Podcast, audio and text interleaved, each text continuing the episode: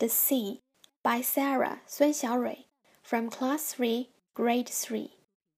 I suddenly found myself in a land with leafy coral reefs. The land was made of enchanted water where I can breathe. A golden fish picked me up off the watery sand.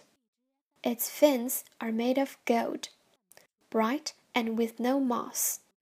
He took me to a land where they grow the mythical plants, but I just ate a berry. I was then back in my house.